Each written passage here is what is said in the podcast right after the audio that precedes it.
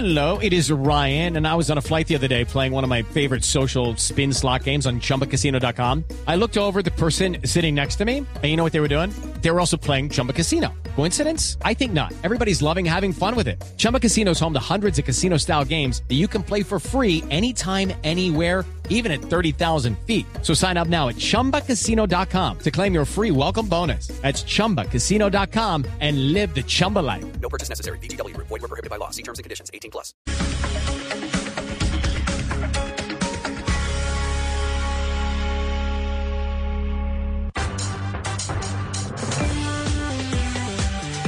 Seguimos conectados con ustedes en Mañanas Blue. Oscar Montes, Ana Cristina Restrepo, Hugo Mario Palomar, Diana Mejía, Sebastián Nora, Mariana Palau, Gonzalo Lázari, Valeria Santos, Eduardo Hernández y Camila Zuluaga con el tema del mediodía.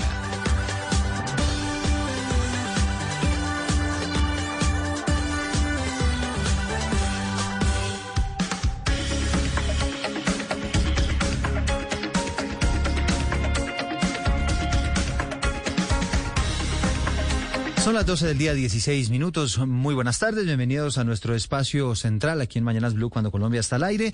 Hablaremos de lo que se viene con el gobierno de Gustavo Petro. Vamos a tener contacto con dos de sus líderes del equipo de Empalme para conocer un poco cómo se han encontrado al país y cuáles son las proyecciones frente a muchos proyectos, frente a muchas iniciativas de las cuales el país está expectante. Decía en las últimas horas el presidente Iván Duque, Oscar, pues que era importante mensajes certeros frente a lo que se viene en el país, entre otras cosas, por ejemplo, para atacar a- y, tratar de atenuar un poco esa crecida que ha tenido el precio del dólar en nuestro país.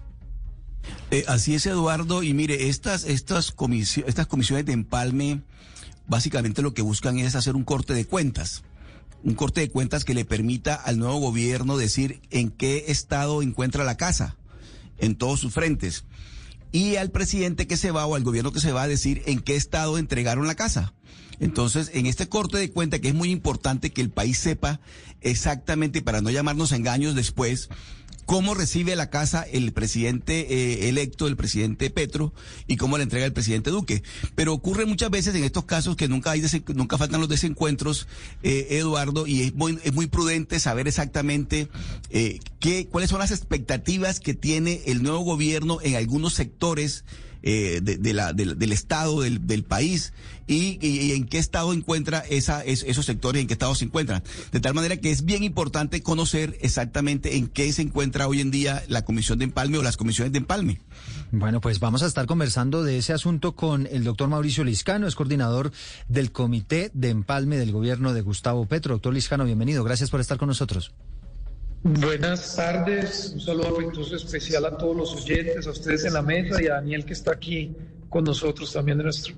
Así es, Daniel Sí. Rojas, que es integrante de la Comisión de Empalme, también de Gustavo Petro. Le agradecemos, eh, señor Rojas, también aceptar este diálogo con Mañanas Blue cuando Colombia está al aire. Buenas tardes para todas y todos. eh, un saludo afectuoso a la mesa de trabajo y también a la audiencia que nos escucha hasta ahora en Blue. Bueno, doctor Liscano, inicialmente, ¿cómo se han encontrado al país? ¿Qué ha pasado en esos comités de empalme? ¿Cómo ha sido el ambiente? ¿Ha sido- ¿Han sido reuniones quizá un poco tensas o han sido unas reuniones distendidas? Como para que nos hable un poco de eso. Pues digamos que el ambiente ha sido cordial, nosotros estamos haciendo un ejercicio técnico eh, más que eh, de rendición de cuentas del gobierno saliente, nosotros lo que hemos, en lo que nos hemos concentrado fundamentalmente es identificar las, eh, las oportunidades que pueden eh, aparecer para el gobierno del presidente Petro, es decir, evaluar fundamentalmente cuál es el plan de gobierno del presidente Gustavo Petro para identificar los verdes, los temas que deben continuar, los rojos, los temas que no deben continuar y los grises, que los temas que, que- que están por construir. Entonces, nuestro ejercicio es más de solicitar información que sea útil para el gobierno entrante y poder eh, eh, presentar al presidente la mayor cantidad de información para que él pueda tomar las mejores decisiones. De, las, de la misma manera, identificar eh, pues, oportunidades para los primeros 100 días de gobierno, alinear el gobierno, es decir, cumplir el plan, de, el plan de, de- de- de- de- del programa de gobierno del presidente Gustavo Petro.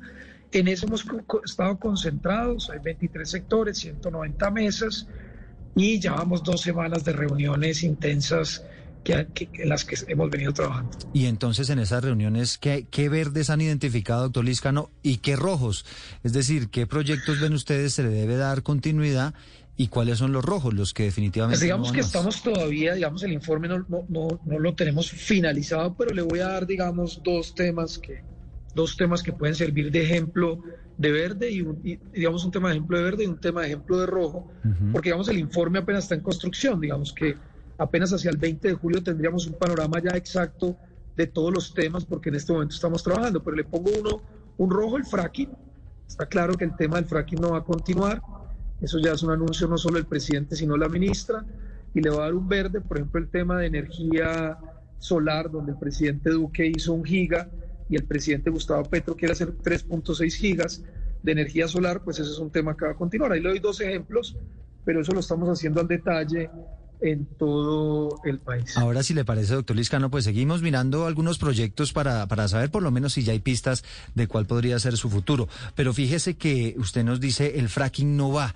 Después de una decisión que la semana pasada ha tomado el Consejo de Estado, que lo que ha planteado es que sí va el fracking, o por lo menos da el aval para que eso ocurra, ya con unos compromisos firmados, es decir, ya con una situación un poquito más compleja en materia judicial.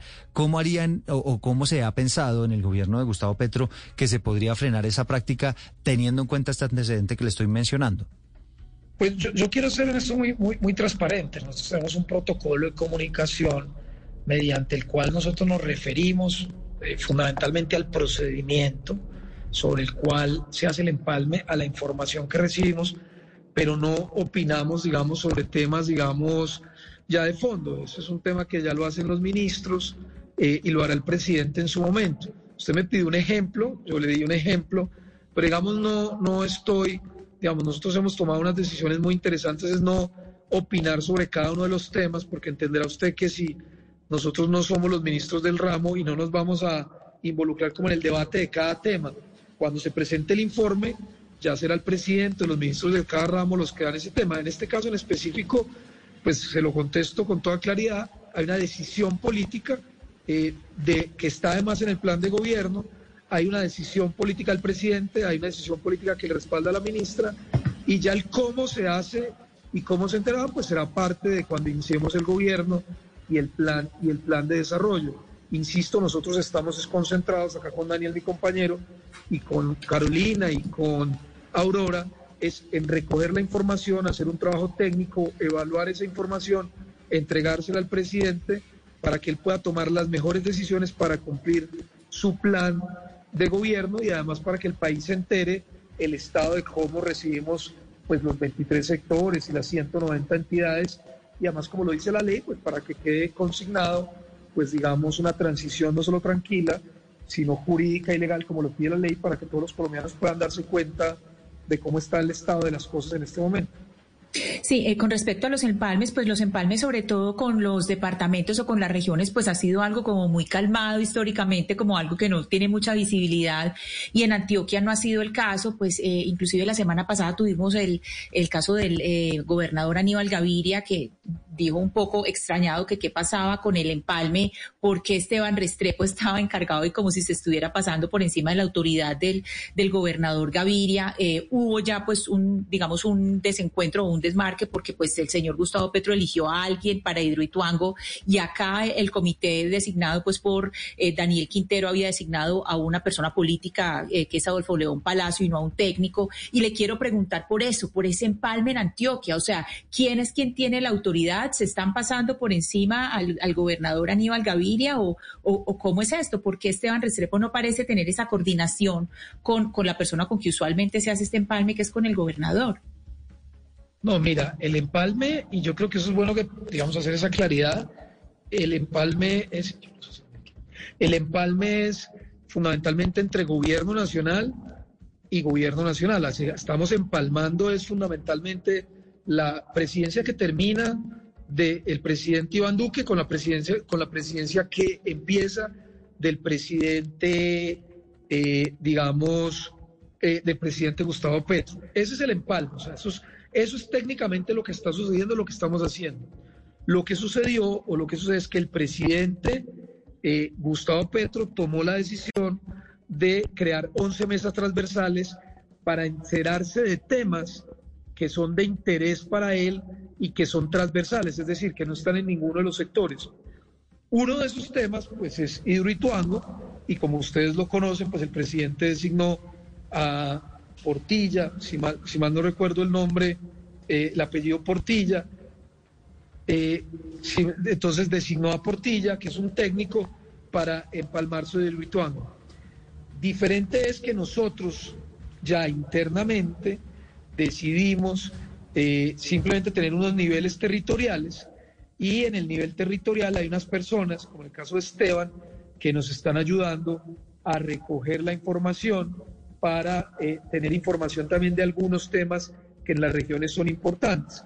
Entonces, sí, teniendo, sí, teniendo esa claridad que usted nos, sí, usted nos hace esa claridad, pero por ejemplo, eh, pero por ejemplo el alcalde Daniel Quintero fue en un viaje relámpago a Florencia a hablar distintos temas con el alcalde, eh, con el eh, presidente electo Gustavo Petro y el señor Daniel Quintero acaba de decir que uno de los temas que conversaron fue Hidroituango, porque de verdad que por ejemplo el, del tema de Hidroituango que no es un tema de Antioquia en este programa lo hemos dicho mil veces, Hidroituango no es un tema de Antioquia, es un tema de Colombia y es un tema supremamente técnico y acá le asignaron el empalme al señor Adolfo León Palacio, que no es un personaje técnico, él fue el secretario de Hacienda de Luis Pérez Gutiérrez, es digamos una cuota política en este empalme, y mientras que Gustavo Petro dijo, no, ponemos, ponemos a, a, una persona que es un señor que es técnico, al señor Portel. Entonces yo, eh, pues, digamos, en Antioquia estamos como con esa pregunta, ¿quién tiene ahí entonces, digamos, esa autoridad en temas que son tan absolutamente técnicos como Hidroituango y que son de, y que no son de región? Digamos, Hidroituango es un tema de país.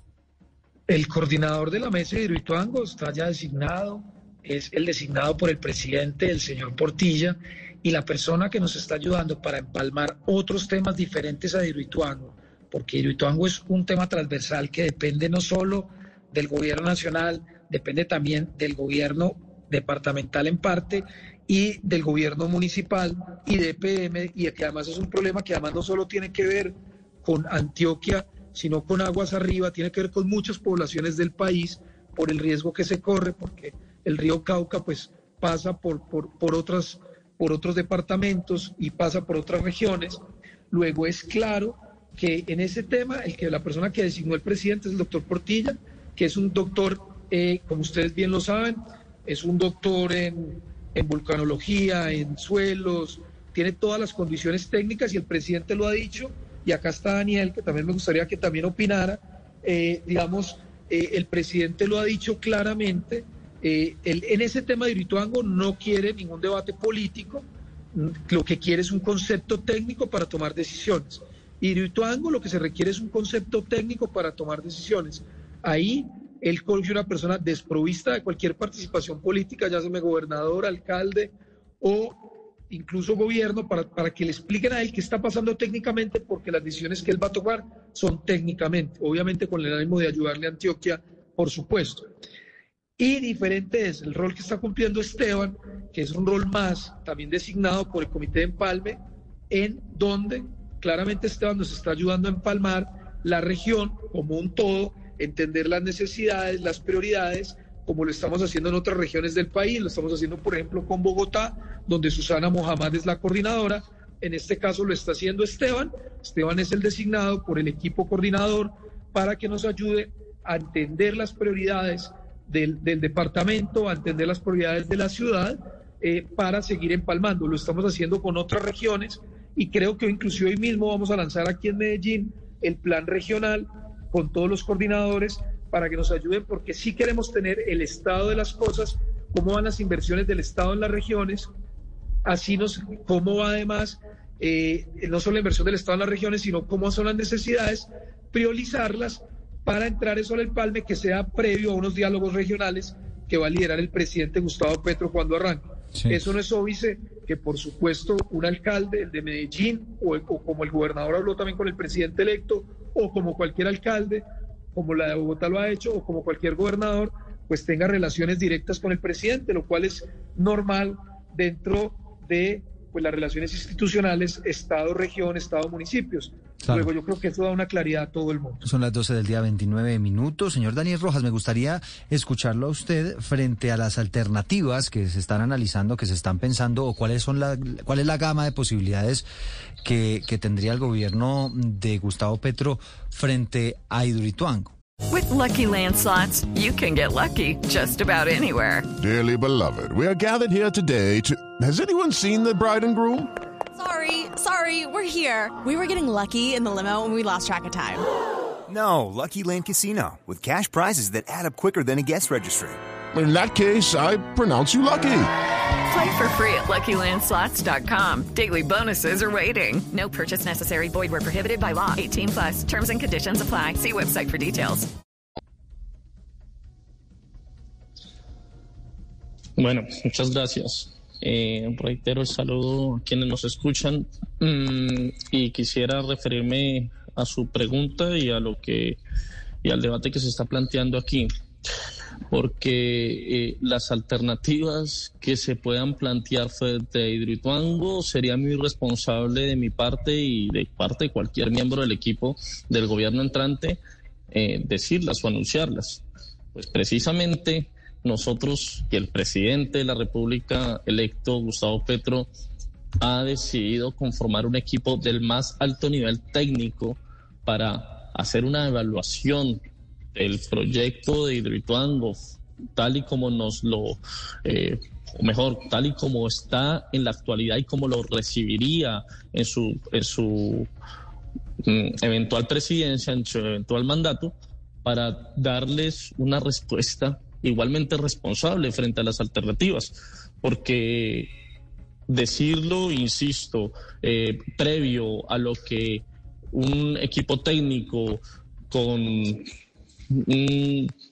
un ejercicio de empalme juicioso y riguroso haga, Claro, pues, entiendo. sería totalmente irresponsable. Le entiendo, señor Haas, pero entonces eh, háblenos de, de la intención, de la intención que tiene Gustavo Petro. ¿Es continuar con el proyecto?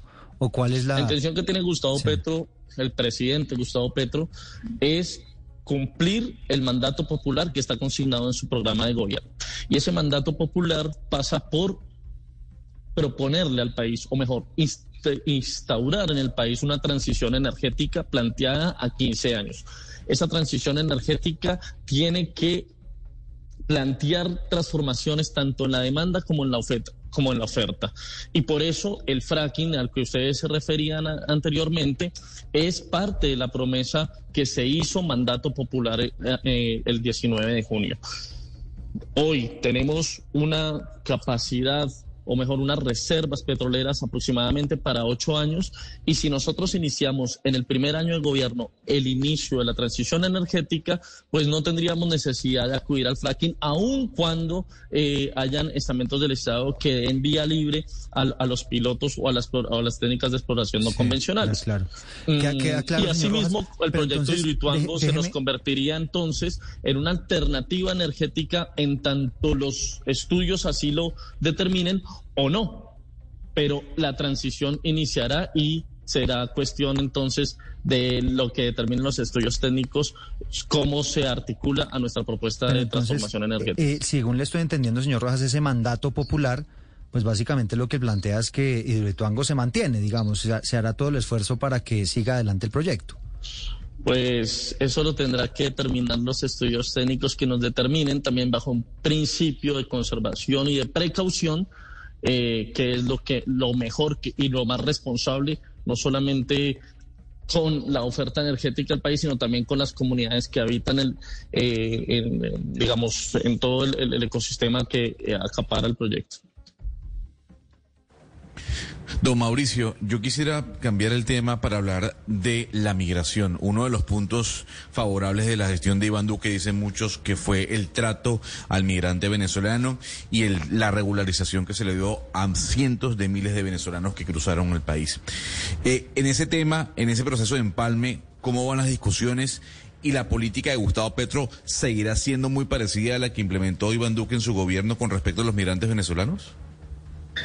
Pues insisto, nosotros estamos en un tema en este momento de recoger información para presentársela al señor eh, presidente de la República eh, y sobre eso el presidente ya puede a partir del 7 de agosto tomar las decisiones e informarle al país cómo eh, va a ser eso. Nosotros por ahora, digamos, a lo que nos podemos referir, que es lo que fue más Daniel, que está acá al lado mío, fue el coordinador programático de la campaña, a lo que nos podemos referir es a lo que está en el programa por el cual el pueblo eh, colombiano votó y claramente en el programa, eh, digamos, de, programático del presidente, pues está claro restablecer, primero abrir la frontera con Venezuela, ese es un compromiso que está en el programa eh, de, gobierno y lo ha dicho el presidente, y restablecer, restablecer en la medida de las posibilidades y en el tiempo que requieren los trámites eh, de, relaciones exteriores, restablecer las relaciones con Venezuela sobre el principio. Pero, pero, pero a ver, don Mauricio, más allá de, ese restablecimiento, porque eso ya lo sabemos, y, y, lo que yo quisiera saber es lo que se ha hablado en esa comisión de empalme, ¿no? En ese proceso, ¿cuál es la información que han recibido por parte del gobierno de Iván Duque?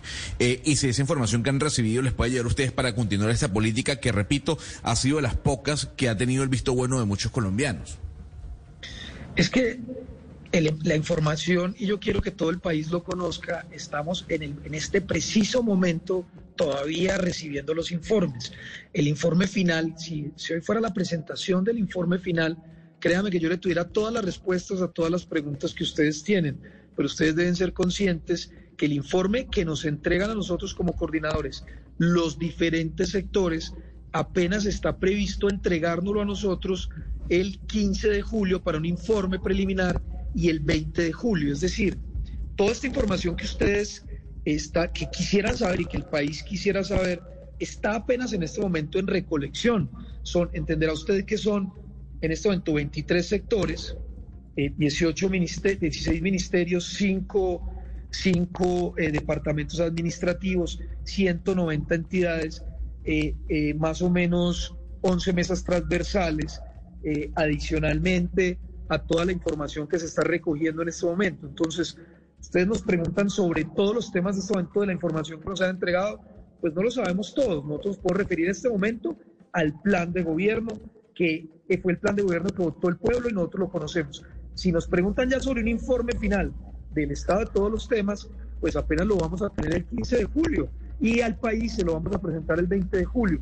Yo precisamente en ese tema de los migrantes venezolanos, que es un tema de relaciones exteriores que está manejando el canciller, pues digamos hasta ahora él está recogiendo la información y tiene el deber de entregárnosla al 15 de julio. Al 15 de julio no hemos llegado.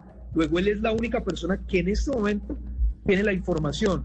Cuando nosotros la recibamos el 15 de julio, la de todos los sectores, cuando la procesemos y, claramente vamos a salir ante el país a contarle todo lo que recibimos y todo lo que pasó. Lo que pasa es que ese informe en ese momento no hemos llegado. Entonces, yo entiendo la necesidad que tiene el pueblo colombiano y ustedes de hacer preguntas y saberlo todo lo que va a pasar en el gobierno y todo lo que recibimos, pero también entiéndanos a nosotros, no es que no les queramos contestar, sino que esto tiene un procedimiento y el procedimiento es claro, nosotros lo hemos dicho.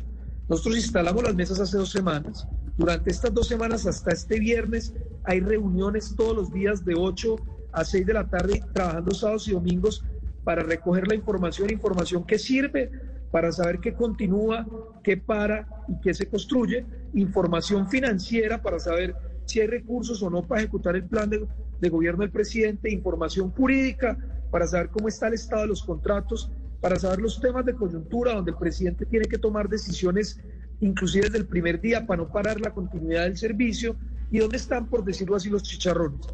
Eso está en construcción, lo vamos a tener este viernes cuando lo tengamos todo, tanto Daniel Aurora como Carolina y el mismo señor presidente, Gustavo Petro, pues saldremos al país y le vamos a entregar un informe porque tenemos un principio de transparencia, de datos abiertos para todos los colombianos.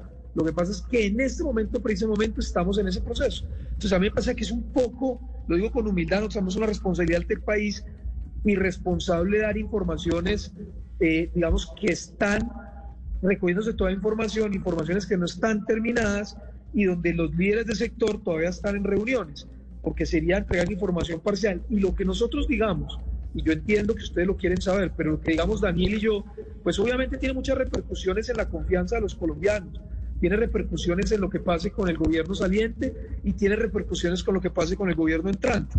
Luego, por eso nosotros siempre hemos sido muy transparentes en decir, nos referimos al a la metodología del empalme.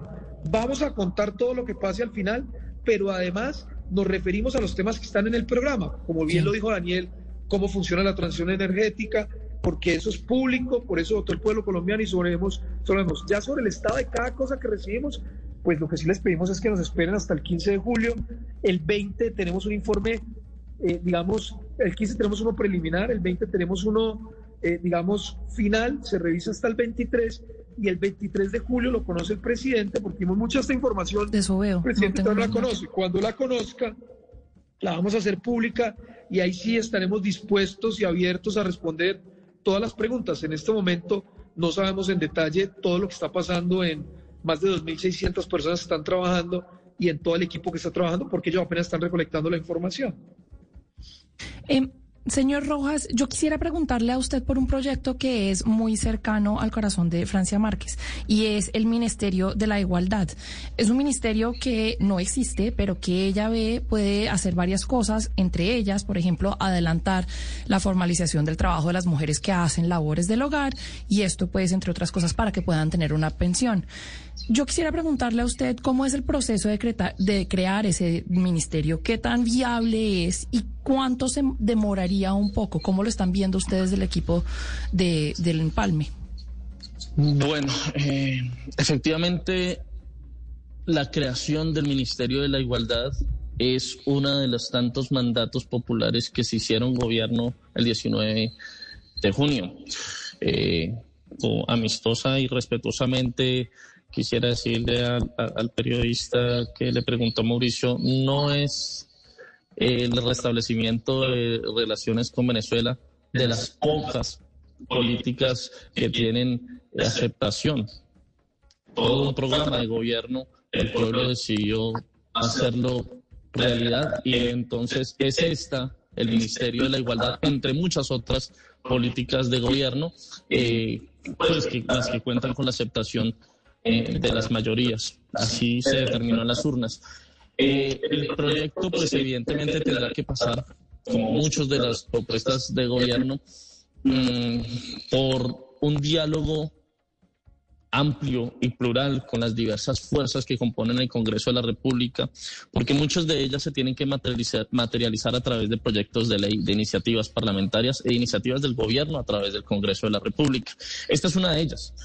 Eh, enhorabuena, existe un buen ambiente parlamentario y una buena discusión inicialmente con, nuestra, con la bancada del pacto histórico, con quienes estamos aquí. Yo me tengo que excusar dentro de poco porque estamos reunidos precisamente con la bancada del pacto histórico en un congreso que inicia esos diálogos que vamos a tener tanto desde el gobierno nacional como con la bancada parlamentaria para dar trámite a mm, iniciativas como estas. El, la duración, pues, será lógicamente eh, coherente con la duración de los trámites parlamentarios naturales que en el Congreso transitan.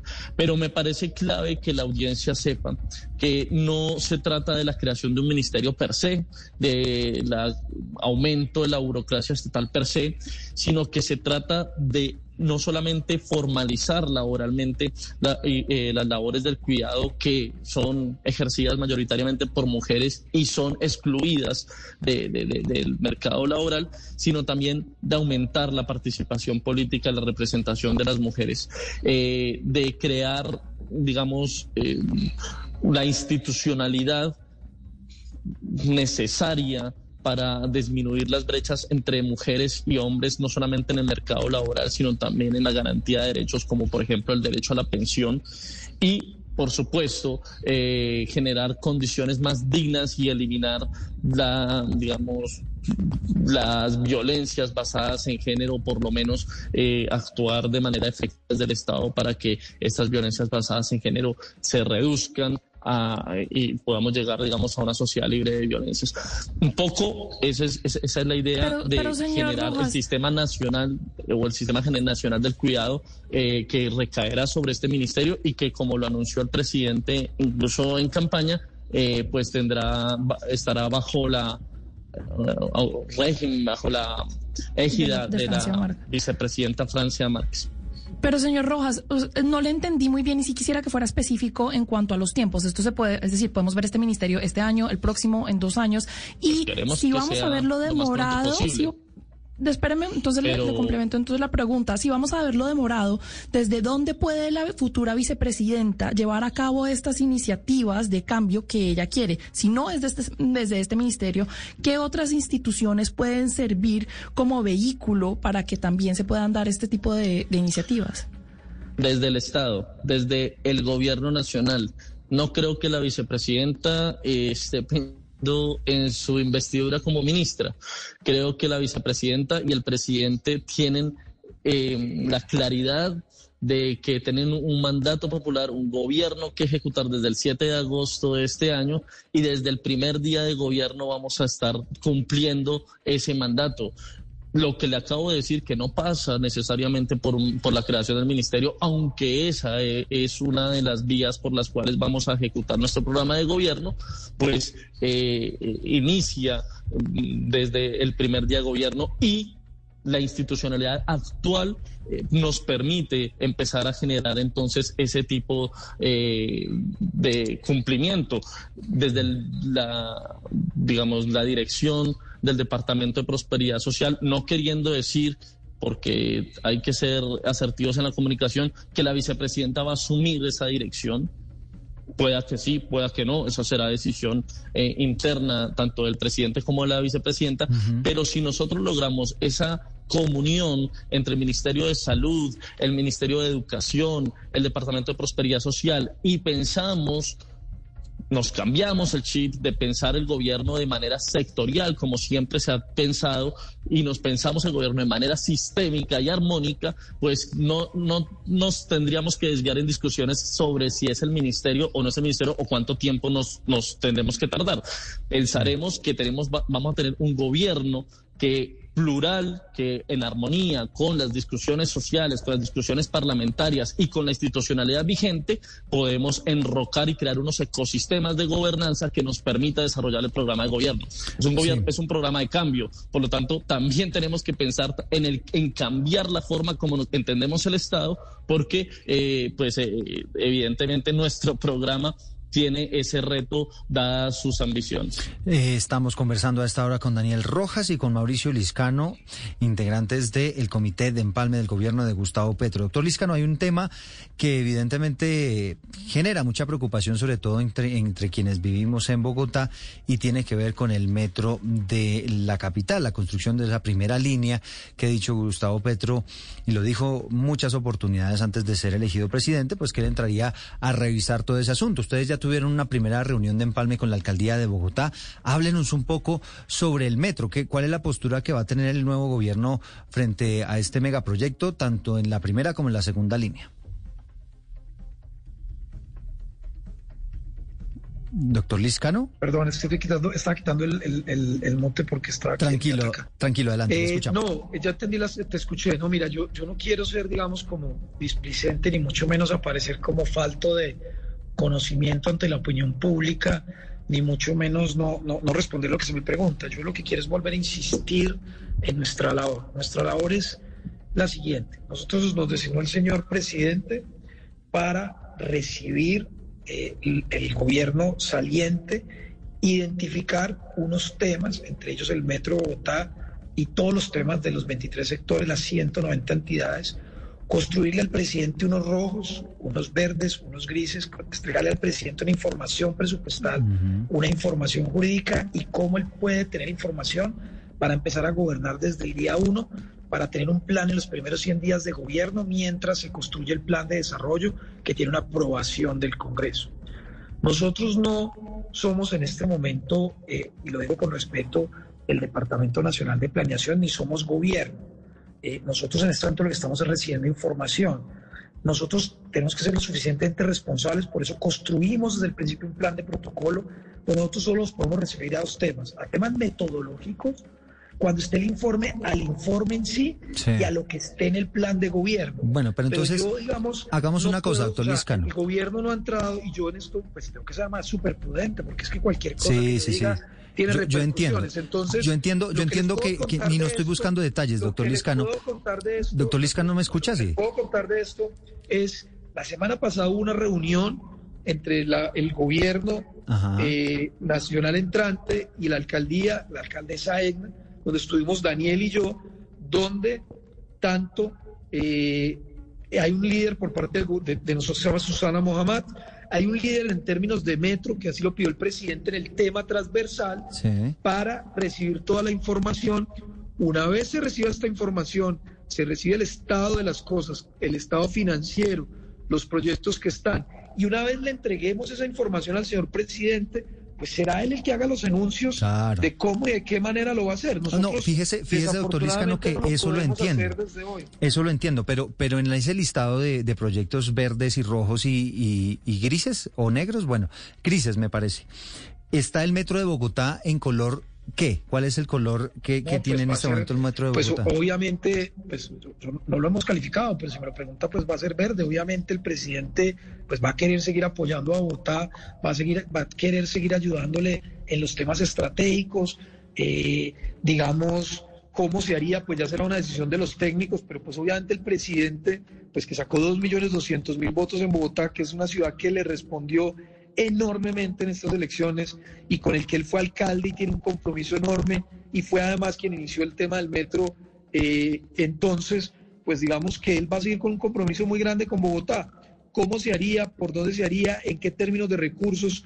¿Cuándo se haría? Pues obviamente es una decisión del próximo gobierno, cuando haya ministro de Transporte, cuando haya eh, plan de gobierno, cuando, cuando revisemos la estructura de los recursos del Estado, cuando le entreguemos un informe al presidente, a la alcaldesa eh, Claudia López, y entre ellos se siente gobierno, eh, distrito de Bogotá, nuevo gobierno, planeación nacional, recursos públicos, y ahí se tomarán las decisiones y el país pues va a estar anunciado. Pero si usted me pregunta si el presidente tiene intención de ayudarle a Antioquia con Hidroituango, pues claro que tiene intención, está dentro de su plan de transición energética.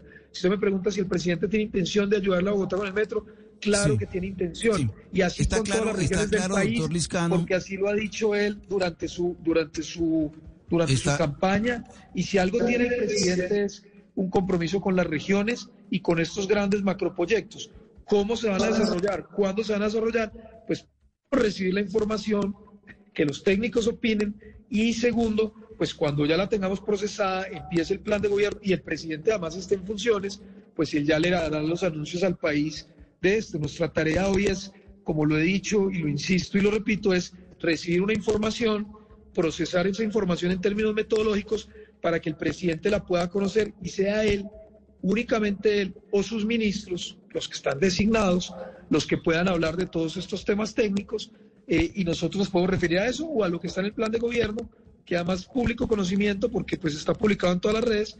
Daniel se lo conoce, yo me lo conozco y sobre eso podemos hablar lo que ustedes consideran. Está- Pero permítame la- decirle algo sobre el método que a ustedes les puede gustar. Mire, nosotros, y esto para nadie es un secreto porque lo dijo el hoy presidente cuando estaba en campaña, eh, tenemos una gran preocupación sobre el proyecto Metro de Bogotá. Además porque el, el presidente viene de una experiencia de gobierno en la alcaldía de Bogotá. Y si bien el compromiso de entregarle a la ciudad es el mejor metro posible, dependerá de lo que nos diga principalmente el Ministerio de Hacienda sobre la cofinanciación del, eh, por parte del Estado del 70% del proyecto. Porque si esa cofinanciación corresponde a lo que dicen los, los estudios de ingeniería de detalle, pues tendríamos entonces el metro sobre rieles. Pero si no es así, entonces la nación estaría comprometiendo una gran parte de sus recursos y de vigencias futuras en algo que no sabe cuántos, cuánto vale.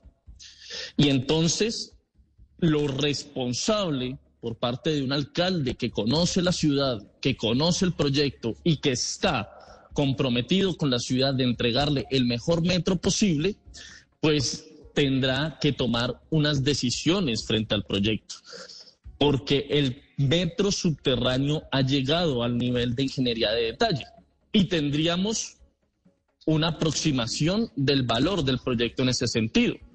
No estoy queriendo decir con esto que la decisión sea entonces financiar el proyecto, el metro subterráneo per se, pero sí dependerá entonces de la información técnica y fíjese que eh, enrocamos también con el tema de Hidroituango la decisión que el presidente tenga tanto para este proyecto como para el proyecto Hidroituango. Pero entonces, con doctor, toda la responsabilidad lo que pasa- técnica que se merecen tanto Sí, los sí. bogotanos como los antioqueños y todos los Lo que colombianos. pasa es que ya en este momento se está construyendo el metro elevado. Es decir, ¿Cuál lo que usted nos qué está diciendo es que eventualmente elevado? el proyecto, el proyecto se podría frenar. ¿O qué, o, No, qué, yo- o qué no, dineros hacen falta de la ¿qué- nación para qué financiar ese proyecto? metro elevado se está construyendo? No, pues como ya están aquí los ingenieros chinos, ya se están en, en los patios. Mm, Bueno, tallados, están los ingenieros chinos, pero, pero la afirmación que haces es que ya se está construyendo, que se está construyendo el metro elevado. Pues estoy, le estoy diciendo, ya hubo, de hecho, la alcaldesa Claudia López ha liderado ya varios actos mostrando Los patiotalleres, los patiotalleres, exactamente, los patiotalleres, el lugar donde se va a construir el, el metro de Bogotá, están todos los planes, ya ha comenzado esa, esa construcción, entonces lo que yo me pregunto es, con lo que usted nos está diciendo, eso quiere decir que eventualmente ese proyecto se podría, se podría frenar o, Lo que yo le estoy diciendo es lo que acabo de decir, que la nación va a tomar en cabeza el presidente Gustavo Petro la decisión más responsable técnicamente para entregarle a los bogotanos el mejor metro posible en el menor, en el menor tiempo posible. porque es que aquí ya se Eso es invirtieron lo que estoy, eso es un lo que acabo de de decir. pesos. Lo ¿no? demás se invirtió ya un billón de es pesos. añadidura. El deprimido de la 72 está. 80% de traslado de, de redes de servicio, pues es que usted sabe que construir un metro no es, no, no es de la noche a la mañana, es decir, esto ya es un proyecto que están dando. Por eso le, le pregunto, digamos, con algo de preocupación, en el sentido de que es posible... No, es no hay que generar preocupación. La preocupación sería que se comprometan recursos y de vigencias futuras sobre algo que no sabemos qué cuesta. Eso sería preocupante. No estoy afirmando que así sea. Seamos asertivos en la información. Pero la preocupación no puede ser revisar a profundidad la información que tanto el Ministerio de Hacienda como la alcaldía se tenga en el proyecto. ¿Qué es lo que hemos Pero, respondido en esta entrevista? Pe- Perdóneme que le diga, pero las vigencias futuras ya están comprometidas. Lo hicieron hace rato ya. Es decir, el proyecto, como dice mi compañero Eduardo, ya están dando. A ese proyecto se le dice estru- estructuración técnica, financiera y legal. ¿Por qué en eso, este es lo que momento? queremos, eso es lo que queremos. Pero ¿por qué recibir. revisar un proyecto? ¿Por qué revisar un proyecto? Pero ¿por qué Pues revisar un proyecto que ya están dando, que ya se hicieron muchos, va muchos a- fondos, ya todo está comprometido? Ustedes quieren revisar un proyecto mientras hay muchos más que pueden, o sea, ¿para qué gastar tiempo revisando un proyecto que ya entendemos fue políticamente muy controversial y todo? Pero ¿no les parece un poco ¿Para qué revivir esa controversia política? revisando un proyecto como Hidroituango? Sí, sí. Hidroituango tiene un problema en este momento de estructura, pero el, si el- los el metro de Bogotá técnicos ya sobre están Hidroituango dando. nos dijeran que corre el riesgo el proyecto, entonces no creerías o me, o me dirías, ¿para qué perder el tiempo revisando el proyecto? Pero yo le pregunto espe- ¿Dónde específicamente por el el metro de de Bogotá. precaución? Ustedes lo que quieren es revisar para ver si se ese proyecto es viable y entonces está la... perder el tiempo. Señor son preguntas, Rojas. Son preguntas que, que, que, que, que hacemos, pero yo les insisto, seamos asertivos en la, en, la, información, porque lo que queremos nosotros es precisamente contar con toda la información técnica y financiera de la mejor manera y la manera técnicamente más transparente para tomar las mejores decisiones y tener el mejor metro en el menor tiempo posible. Listo, señor Rojas. Yo le pregunto una co- yo le pregunto una cosa. Supongamos que ustedes revisan eso y llegan a una conclusión. Aparte de ustedes, ¿qué otra entidad no. podría verificarnos No que la suponer, ¿Qué porque otra? Espérenme un segundo, por favor, déjeme termino la pregunta que tenemos poco tiempo y quiero terminar con la pregunta. Sí, yo también Ustedes, ustedes son rigurosos y llegan a una conclusión. Pero ¿qué pasa con a ellos que no- con aquellos que no están de acuerdo con esa conclusión? ¿Qué órgano puede revisar que ustedes tomaron a cabo una decisión de revisión que es acertada? ¿A qué órganos se, se someterían? a los órganos que el Estado Social de Derecho disponga. Somos respetuosos de las instituciones, de las leyes y del Estado Social de Derecho. De eso no tiene ninguna duda. Bueno, pues ahí está Mauricio Liscano y Daniel Rojas, integrantes de la Comisión de Empalme del gobierno de Gustavo Petro. Por supuesto, les entendemos que ellos están en este momento en una labor de recolección de información eh, y por aquí ya nos dieron algunas pistas lo que alcanzaban y eso lo entendemos, lo que podían hacer frente a lo que se vendrá con el gobierno de Gustavo Petro. A los dos, muchísimas gracias. Hacemos una breve pausa y ya viene Meridiano Blue con las noticias de Colombia y del mundo.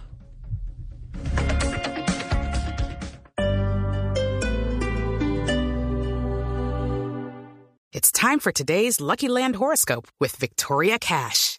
Life's gotten mundane, so shake up the daily routine and be adventurous with a trip to Lucky Land. You know what they say your chance to win starts with a spin. So go to luckylandslots.com to play over 100 social casino style games for free for your chance to redeem some serious prizes. Get lucky today at luckylandslots.com. Available to players in the U.S., excluding Washington and Michigan. No purchase necessary. VGW Group, void where prohibited by law. 18 plus terms and conditions apply.